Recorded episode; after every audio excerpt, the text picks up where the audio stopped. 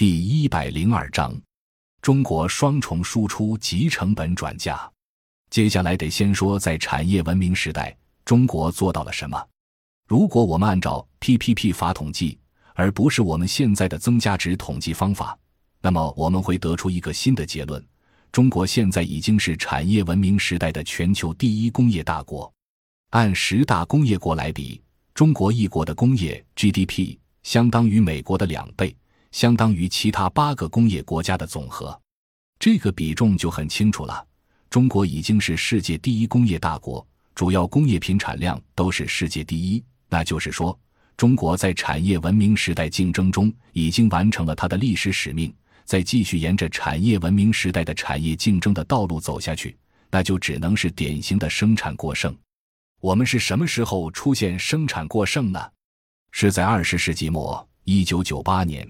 一九九九年，我们就已经出现生产过剩了。那也因为生产过剩，我们开始进入大规模投资拉动，靠投资拉动了十五年。现在我们叫做用长期的过剩掩盖了短期的过剩。诚然，中国已经成了世界工业生产能力最大的国家，但是问题在哪呢？问题在中国所谓工业文明时代的发展，实际在是在做双重输出。大家看这张图，我们下边这个长长的蓝色箭头，表明中国像其他的发展中国家一样，向发达国家输出原材料和一般商品。大多数没有进入工业化的国家输出的是原材料，中国输出的是一般商品。那得到的是什么呢？西方帮你做制度转轨 （institutional transition），为了什么呢？为了让你顺畅的把你所得到的贸易盈余。返回到西方国家资本市场去做资本投资，那就意味着你第二次贡献，把你得到的贸易盈余再做资本投资，我们叫做外汇再投资，投到西方国家资本市场上。于是出现了一个很有意思的语法现象，叫做 the more the more，就是你越多的贸易盈余，就越多向西方资本市场投资，导致西方国家越多的贸易逆差，也就越多的资本顺差。于是乎。中国现在跟美国之间有着历史上最为密切的战略关系，表现为什么呢？表现为一手向他送东西，一手向他送投资，这就是最紧密的战略关系了，那就是离不开你。中国变成了美国第一大外商直接投资国，美国的 FDI 从哪儿来？从中国来，同时中国又变成了美国第一大债权国。这两天，美国电视上出了一个六岁小孩说：“我们不还债，我们把他们杀光。”引起了在美国华人的抗议，但在中国大陆上几乎没有任何声音。当然，也许我们不在乎，但其实，即使不是这个故事，人家也早就告诉你了：还债是不可能的。中国人绝对不要以为你向对方做的第二重贡献，向对方市场投入大量资金是可以拿回来的。这点。我想通过这个电视节目事件，使人们多多少少有了点认识。当然，中国这个资本输出对做金融投资的人来说并不是问题，因为做金融投资的人说的很清楚：国债是市场上可交易的债券啊，为什么要叫人家还呢？人家根本没有必要还你嘛，因为他把债券发出来以后是你自愿去买的，那是个商品。这个道理大家注意呀，不同的视角下会有完全不同的结果。很多人是说抗议，你们根本就想赖账，为了赖债，你们就是想杀我们，这是老百姓的感觉。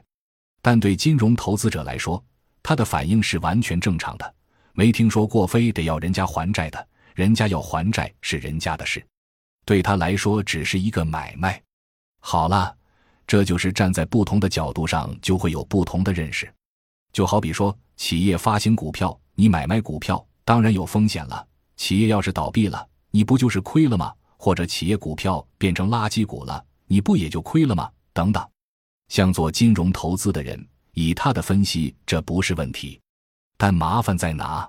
麻烦不在于这个争论，麻烦在于中国作为一个资源短缺的国家，你要这样做，就意味着你用国内非常短缺的资源向外面出口。那出口的是什么呢？出口的是资源环境的租。本来应该向你的资源环境去做补偿性投入，却不仅不投入，反而把它剥夺了，把资源环境过度开发了，造成你国内环境严重的污染。然后你去出口，出口换得的是什么呢？换得的是你还得送回去的投资，对你有什么实际作用吗？没有。其结果呢，是一个负收益。你连环境租都让出去了。发展中国家要竞争，大家竞争着向西方出口。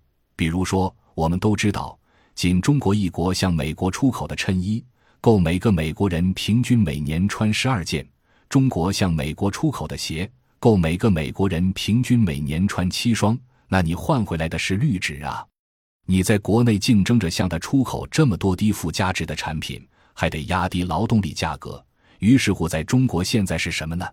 代工制，各种各样的劳务派遣公司大行其道。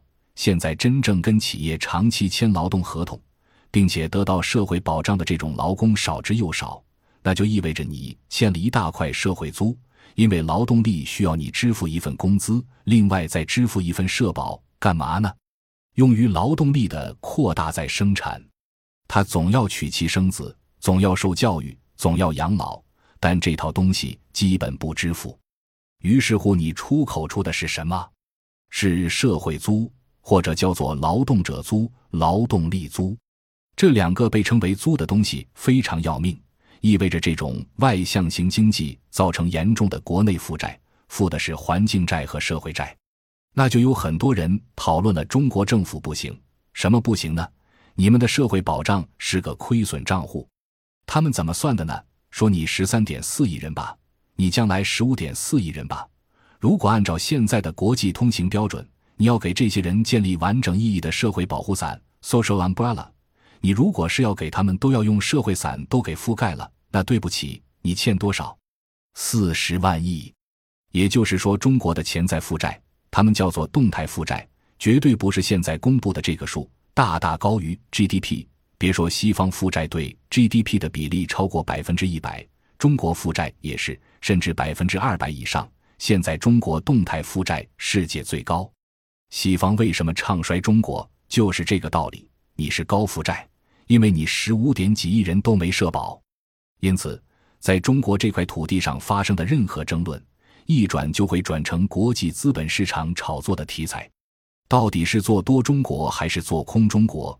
取决于翻云覆雨之间，也就是翻手为云，覆手为雨。翻手为云的时候，可以说你看中国不用开支那么多的社会保障，因此它的劳动力价格是低的，它的劳动力价格成为唯一比较优势，因此中国还能增长。这是翻手为云，在做多中国的时候使用。所谓覆手为雨，就说你看他有这么多的人没上社保，因此他未来的开支一定很大。所以他的负债非常高，他一定衰败。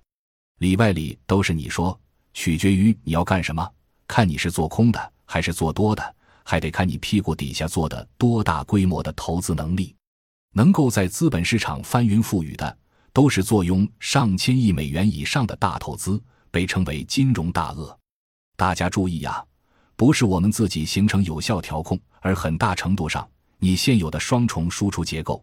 对内造成双重负债，社会负债和环境负债；对外，如果你不能做到双重输出，那我现在目前所维持的所谓跟国际社会主导国家的关系也就很难再维持。可能我说的太重了呀，各位心头不那么轻松了。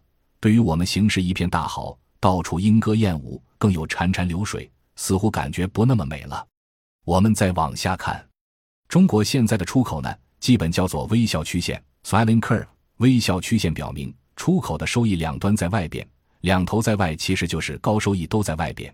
你只能在下巴颏上，下巴颏往往贴近于零值，也就是你的出口其实是没有收益的。那你出的是什么呢？对不起，国家拿财政给出口企业的百分之十三的出口退税率，意味着你即使毛利润为零，也能有百分之十三的收益。那外商为了压低你，明明知道你能拿百分之十三。所以跟你分这块补贴，你不仅是零利润出口，你还得亏损，让你亏百分之十的利润出口，你照样能赢回来百分之三。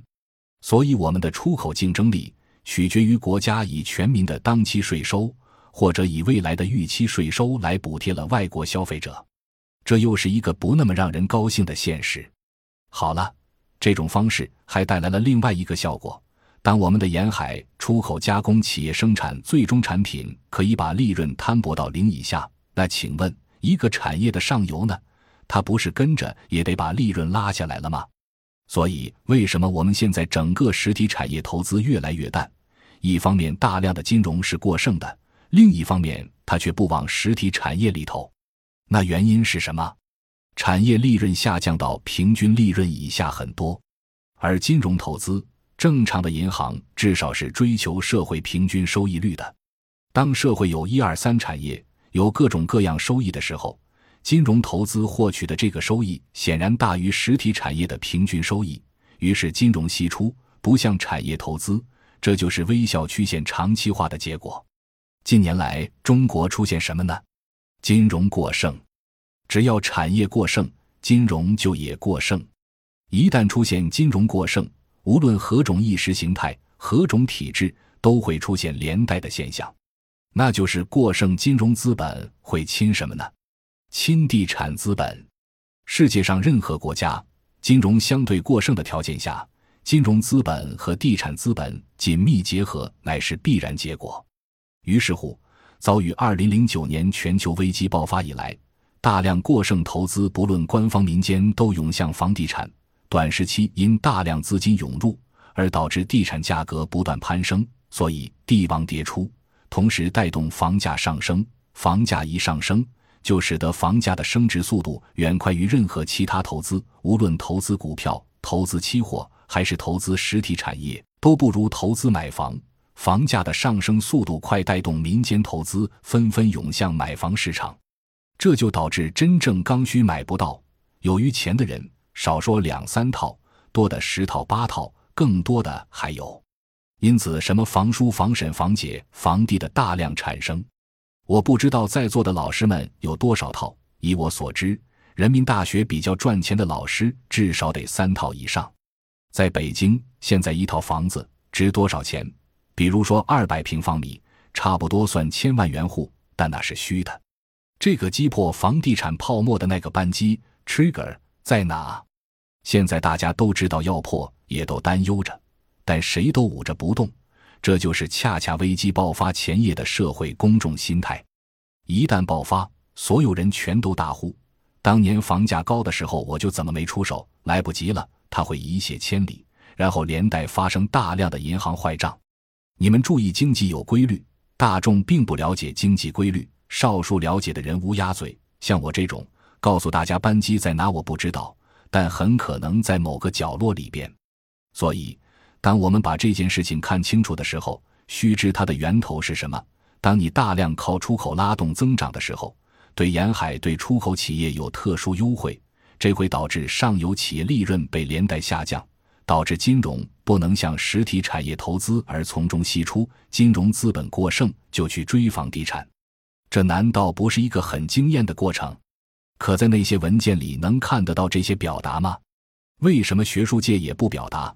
因为大量的资本利益集团上下其手，获利颇丰。为什么要把事情说破呢？除非是你没获利，才可能会说点实话。如果真是在这里边跟着去翻云覆雨的人，当然他就不愿意把事情点清楚，他就会说那些你们现在很多人跟着心灵鸡汤的话。房地产商在说，房价肯定还会上涨。你们大家赶紧去抢房子吧！没错，那你不等于被忽悠了吗？很多人会说，房地产严重被泡沫化了，早晚会崩。大多数老百姓会说，你们瞎说，房价不是还在涨吗？这种心态是一种贪欲。何况他没有其他投资领域，或者他其他投资领域的收益赶不上房地产投资的时候，有点余钱剩米，哪怕他借钱也想投。这就是今天中国的现状，所以我告诉大家，危机是可能发生的，并且甚至随时可能发生。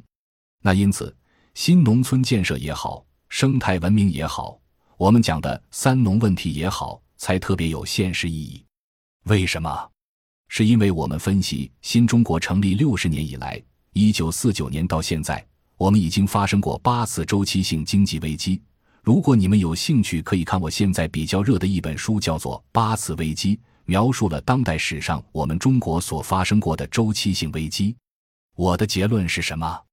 指出中国经济史上周期性经济危机绝对不是我的理论创新，因为马克思早就说过了，马克思之前的经济学家也都说过了。我的理论创新是指出，危机能不能软着陆，是取决于危机的代价能不能从城市产业向三农转嫁。成功的把危机代价转嫁到三农的，就是软着陆；不能转嫁的叫硬着陆。砸在城里的这种硬着陆。就会导致要么叫调整，要么叫改革。所以我说，无论你把调整还是改革意识形态化到多么高的政治正确的高度上，它都不过是应对危机的政策措施，这才算是我的理论创新。但它却非常冷酷，它把所有我们对意识形态的包装全撕掉了，这就很麻烦。所以我这乌鸦嘴呢，说的太直白了，不好，还是应该加一些包装，不要太直白。这话听懂了吧？危机是必然的，并且呈周期性爆发。上过中学都应该知道，有作用力就有反作用力。在人类社会中一样，有多大的资本积累，就有多大的风险。